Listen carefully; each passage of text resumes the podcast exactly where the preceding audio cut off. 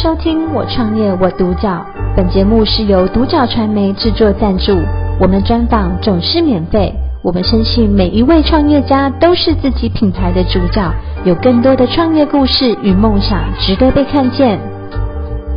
邀请邀请到社团法人台中市直角文化传承协会的理事长蔡明宪理事长来接受我们专访。理事长你好，理事长你当初是什么样的起心动念会想要成立这个宝贝协会？其实当初想要成立的原因有两个，第一个就是公益行善，嗯嗯，第二个来讲就是希望说可以将东方的一些文化知识来讲可以传承下去，也就是保不啦，嗯，因为会觉得说很多人去庙里面都是双手合十拜拜，但是并没有去纸杯，然后跟神明沟通，我觉得这蛮可惜的。因为其实我们认为说掷杯它是最快速、最近距离可以跟神明沟通的一个一个可行的方式。哦，对，是。所以我们想要就是将公益以及说掷杯部分就是做一个结合，然后将给传承下去，所以我们才叫做是直角文化传承协会。哦，是。对。那理事长，你那你当初在成立这个协会的过程当中，有没有遇到什么样的困难跟挫折？困难也是有，因为很多人会觉得说公益为什么要冠上直角？这两个词，嗯嗯嗯，对，就变成说大家其实没有办法刚开始看名字，嗯、就是直觉性的判断我们是什么，反而觉得说我们一定是一个宗教性的团体，哦、对。但掷杯其实很难不去跟宗教挂上一个等号，但是我也跟他讲说，其实掷杯它的存在像赖一样，哦、你给美国人用，它是美国人的沟通系统，对。你给日本人用，它是日本人沟通系统，你给台湾人用，就台湾人的。嗯。那我们只是说，让人们可以透过掷杯的方式，然后去跟神明沟通。对，那其实很少人去研究，那我只是说透过一段时间研究，然后把它做记录下来，然后变成是一套可行的方式，嗯，然后去做一个传承。那其实不变本质来讲，是我们还是希望说它可以跟公益做一个结合，只是说我们多了一个文化在里面。哦，所以你是想要把这个宝贝的文化传承下去？没错，嗯，因为我自己本身也是一个。刚开始算是无神论者，嗯，但是呢，我会觉得说，如果让我相信神明存在或是可以沟通来讲，我想要透过一个是可以验证的方式，因为理工科男就喜欢验证，所以我透过大量的掷杯验证完之后，发现说这是一套可行的方式，哦、所以我才想说，是。这方式呢，我去教授其他人，在其他人受惠得到帮助的情况之下，大家希望说它可以结合公益，嗯，所以我们透过很多得到帮助反馈的人，我们就共同的形成一个团体，那就创立了这一个叫做直角协会这样。哦，好好好。对，那你这个直角协会创立的过程当中，你们会需要跟公庙合作吗？公庙合作其实认真说起来是不太需要，但是我们讲说，呃，但是他们在植被过程中确实也是需要去庙里面宝贝，他们是当成一般的信众。嗯、但其实你问我说有需不需要跟庙里面合作，这是我未来想要尝试做一部分，因为很多的庙他已经把碑收起来了。嗯。他甚至说是没有再让就是信众掷杯这样子，但只是单纯就是去拜拜完就结束。那其实拜拜最希望是得到第三方客观性的建议，也是宝贝得知的。嗯。可是他们把杯收完之后，我觉得蛮可惜的。嗯。对，所以我们很多的会员，他们去庙里面看到没有杯的时候，就会跟我讲说。又有一间庙没有碑了，他不知道去哪里掷杯，嗯，所以我们却觉得说这是一件蛮可惜的事情。嗯、那我们也开始在跟庙里面慢慢接触，希望说，呃，我们可以有机会可以去庙里面是教授指教，对。哦，教他们这样子。没错。那庙方他们愿意吗？我比较好奇。庙方刚开始他们其实接受程度不高，嗯，但是我们讲嘛，就是一个新的东西出现，是，呃，所谓新的东西是，如果说我年纪可能再多个二十岁。看起来可能就是头发白一点点，哦、或者是可能有一些年纪，他们可能接受程度比较高。哦。但是我跟他们讲说我是递名片，我是直角协会理事长，那我在教纸杯，嗯、他们就会困惑说，你这么年轻，你你懂吗？对。然后通常变成说，如果他们有意愿的话，就是我们大家亲自纸杯完之后，他们就有意愿。但是有些他会觉得说那是一个几率学。嗯。那我就会想说，嗯。就是妙方人员说掷杯是几率学，我其实也不知道该怎么去回应他，对，所以反而就是，呃，庙宇的第二代，大概四十到五十岁的，他们会想要直接去体验，体验完之后，他们选择跟我们合作，让我们有机会可以帮他们去推广他们庙里面，顺便就是教他们的信众怎么掷杯。哦，那有遇到比较挫折的部分吗？挫折部分吗？嗯，有，有些直接在电话里面跟你拒绝。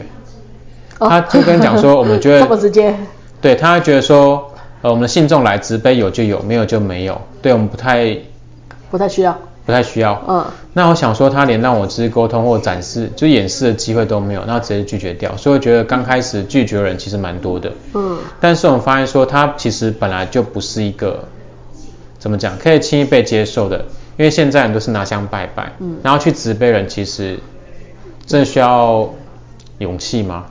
因为像我们其实刚开始学会，很多人他们去庙里面掷，他们反馈说他们真的不懂，所以他们害怕自卑。嗯。尤其是直到盖杯，他们觉得说好像神明在拒绝自己。嗯。可是当他们学完之后，他们发现说哦不是啊，笑杯跟盖杯他们其实有不同含义。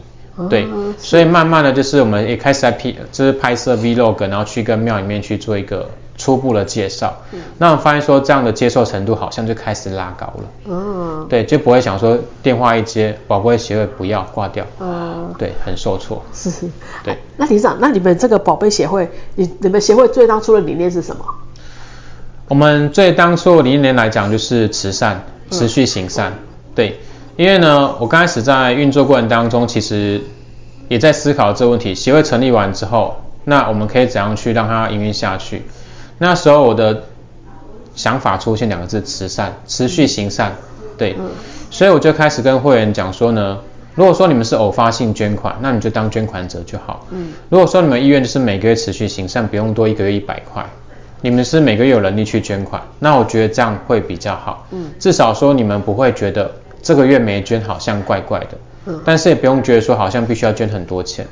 那你们每个月捐一百块钱，就等于说你自我认可你是协会的一员，你们想要去做帮助的事情，是对。那这样你们参与活动的意愿性就会变高了。嗯嗯嗯。对，所以我们的理念来讲就是慈善，然后让这些人就是持续的行善，然后让他们就觉得说自己有持续在做帮助性的事情。嗯、那他们在这个团体里面的身份也会越加稳固，那他们就也可以来学习慈悲的方式。对，这是我们想要做的。哦，是。哎、嗯，那理事长，你刚刚有提到嘛？掷杯它的正确怎么样是正确是掷杯？正确方式其实我们先讲丢杯的方式看个人，嗯、因为每个人的丢方式不一样，有些人喜欢就是放下去，有些人喜欢空抛，有些人喜欢单手拿。嗯。但对我们来说，它其实只要跟地面保持就是十五到三十公分的距离就可以了。嗯。那一般人在掷杯过程当中最困难点就是说，他指出圣杯、笑杯、盖杯，他百分之百会知道是圣杯是 OK，对，没问题。那他指出校杯盖杯的时候，他就很紧张。那到底什么事情？嗯、是。那我们讲说呢，出街入门的方就是，嗯、如果你指出校杯，是它就是加。哦。加的符号。盖杯就是减。减。那什么是加呢？嗯。有些人他去庙里面指杯过程当中会询问神明一些问题，可是他如果说资料太少，或者讲得太模糊，嗯。那神明给校杯代表说，我想要回答你这个主题的问题，但是你要提供更多资料给我。哦，所以要加，所以你要再提供更多。对，比如说你要给我你的名字啊、户籍地、通讯地、公司名称啊，或者说你问喜欢对象，对，你要给我他的名字，或者说基本上的一些讯息，我才能去帮你看一下说，说、嗯、这个人到底跟你 match 不 match？嗯，对。那所以我们讲说，校杯基本上只是说神明愿意回答你问题，只是你要补充更多的资料。嗯，对。那盖杯的部分来讲，并不是拒绝你，嗯，而是说神明告诉你说，可能有些项目来讲，你要把它删掉。哦，或者说可能在这件事情上，你可能放错重点。嗯，比如说你跟你跟神明讲说，我想要离职，那神明给你盖杯，并不是说不行，对，有可能只跟你讲说先缓缓。嗯，或许你在这间公司在近期内会有一些发展的机会，就像我们之前有客人去掷杯，然后掷他换工作盖杯，他说神明不可以换工作，我说不是，你要问盖杯什么意思？那么就跟神明讲说，盖杯是不是有什么重要讯息要传递？嗯，对。然后这时候他重新掷杯的时候呢，就有三个圣杯。嗯。神明跟他讲说，他下个月就要升职加薪了。然后你现在离职很可惜。哦，所以希望他不要离职。对，他想说有可能吗？我说不要质疑神明。嗯。对，纵使神明讲错了，那你就当做就多一方面参考。就下个月他果然就是被破格升上去。嗯。对，他就很开心。所以我们讲说。笑杯其实代表加，盖杯代表减，但是盖杯有另外一层含义，就是它可能有更重要讯息要传递。哦。对，那下杯如果说以时间来讲的话，代表挪后。嗯。比如说问神明说，我现在十二月份，我想三月份离职。那如果说神明给你笑杯，代表说可能你比较适合离职的时间是四月份。哦，就往后延。对，那如果盖杯是往前挪，这样概念而已。哦。那如果以数字，嗯，笑杯代表增加。那如果说以盖杯代表减少，嗯，基本上如果说你会这一套理论，你去外面掷杯，基本上不太遇到卡杯的问题。嗯、所以卡杯就是你丢下去，你不知道怎么辨别它。嗯，对。所以我们客人刚来的时候，我们就会跟他讲说，为什么讲客人呢？因为他是第一次来上课，嗯，对。然后上课完之后，他就学习完，他发现说他学完之后有收获，那他就是生活上是一选就是纸杯请出来结果开始改善，然后他就会有意愿成为协会的会员。他们都是这样子来，嗯，对。哦，是。那理事长，那你们这个宝贝协会它未来的短中长期规划是什么？短期部分来讲，我们已经开始在运作，我们希望可以跟很多的大中小型公庙合作。嗯，因为其实我们去推广纸杯文化来讲，只是为了让庙可以跟他们信众产生更深的连结。因为每个人拜拜完之后，然后就离开，他也不知道他讲对讲错。对。那如果所有专职的老师可以在旁边协助，嗯，然后让这个人纸杯让他知道说他祈求部分该怎么去 review 清楚，嗯，然后让他的可行性变更高。对，那他回去完之后，如果所有所成果。他回来感谢，其实并不是我们的老师，而是庙内的神明。我都会跟他讲说，我们只是协助者角色，真正针对你问题客观性给予建议和了解的是神明，并不是我们。嗯，对，那你应该感谢说有这样一间庙跟神明的存在，而不是我们。嗯，所以我们短期希望说可以透过这样的方式去跟庙里面产生一些连接。嗯，我们只想要做公益的助教。嗯，去教授。对。然后呢，中期部分来讲说，因为我自己也成立一间公司。但是公司部分来讲，我们创作是问签师，它是东方文化的一种传承。是。那当初神明建议是说不要跟纸杯相差太远。嗯。所以呢，我想说，那我就创立了签师，那神明也觉得可行。那为什么会创立就是签诗的部分？原因是说，因为庙内它本身有纸杯，嗯，也有抽签的文化，所以我们想去做一个媒合。嗯嗯。所以我希望说，接下来的我们的助教去庙里面可以教纸杯以外，也可以去庙里面提供抽签服务，但是不变原则来讲。我都会跟就是每一个信众讲说，你该感谢的是神明、庙以及庙方人员。那我们只是说一个协办单位来提供这样的服务，对。那如果长期部分来讲的话，就是希望说可以把我们的纸杯还有诗问签诗的一个文化。希望可以传承到整个台湾。那很多人知道说，其实纸杯真的没有想象中那么难。嗯、那签诗它的存在，也可以透过神明的建议，让你抽出一张白话文的签诗，让、哦、你可以了解说你自己在生活当中有什么样的问题建议。是。然后呢，你再透过纸杯去验证神明是不是想传递这个讯息。嗯。然后心里面有个底，安定了，稳定了，你就依循这样方式去做，你自然而然可以取得你想要的成果。嗯。当然，在一个私心部分来讲，我们现在协会当然希望说，它未来有机会可以发展成是大的。基金会，嗯，对，我们希望可以让更多人得到帮助，或是把这样善的方式持续下去，持续下去，对，这是我们在想做的事情，对，慈善。好，那理事长，那因为现在很多人对创业都很有热忱，也很有想法，那如果说他们想创业的话，那你会给他什么样的建议呢？建议部分来讲的话，其实一个团体它凝聚起来不变的原则就两个字，嗯，文化，嗯，对，那我们的。协会的名叫直角文化传承协会。我刚开始去注册的时候，他们跟我讲说，你应该叫做直角传承文化学院，嗯，就是协会。那我跟他讲说，不是，我们是直角文化，我们想做一个传承，传承嗯、对。那其实我刚开始过程当中有些挫折，就是说，呃，我不知道怎么去凝聚这些人，嗯。然后那时候我去一个声音跟我讲说，你是应该以一个文化为主。那我就思考文化是什么，然后看到我手上拿了杯，哦，原来文化在手上，嗯，对。然后再看我走过去的笔记，哦，原来是我的，就是这个协会的文化来讲，就是慈悲，还有行善。嗯。所以呢，我的原则就是说，我透过慈悲方式去让一个人客观性得到他人生的建议和方向。他得到帮助完之后，他适时的就是要去做一些反馈事情，就是行善公益。所以我们就是一个慈善循环。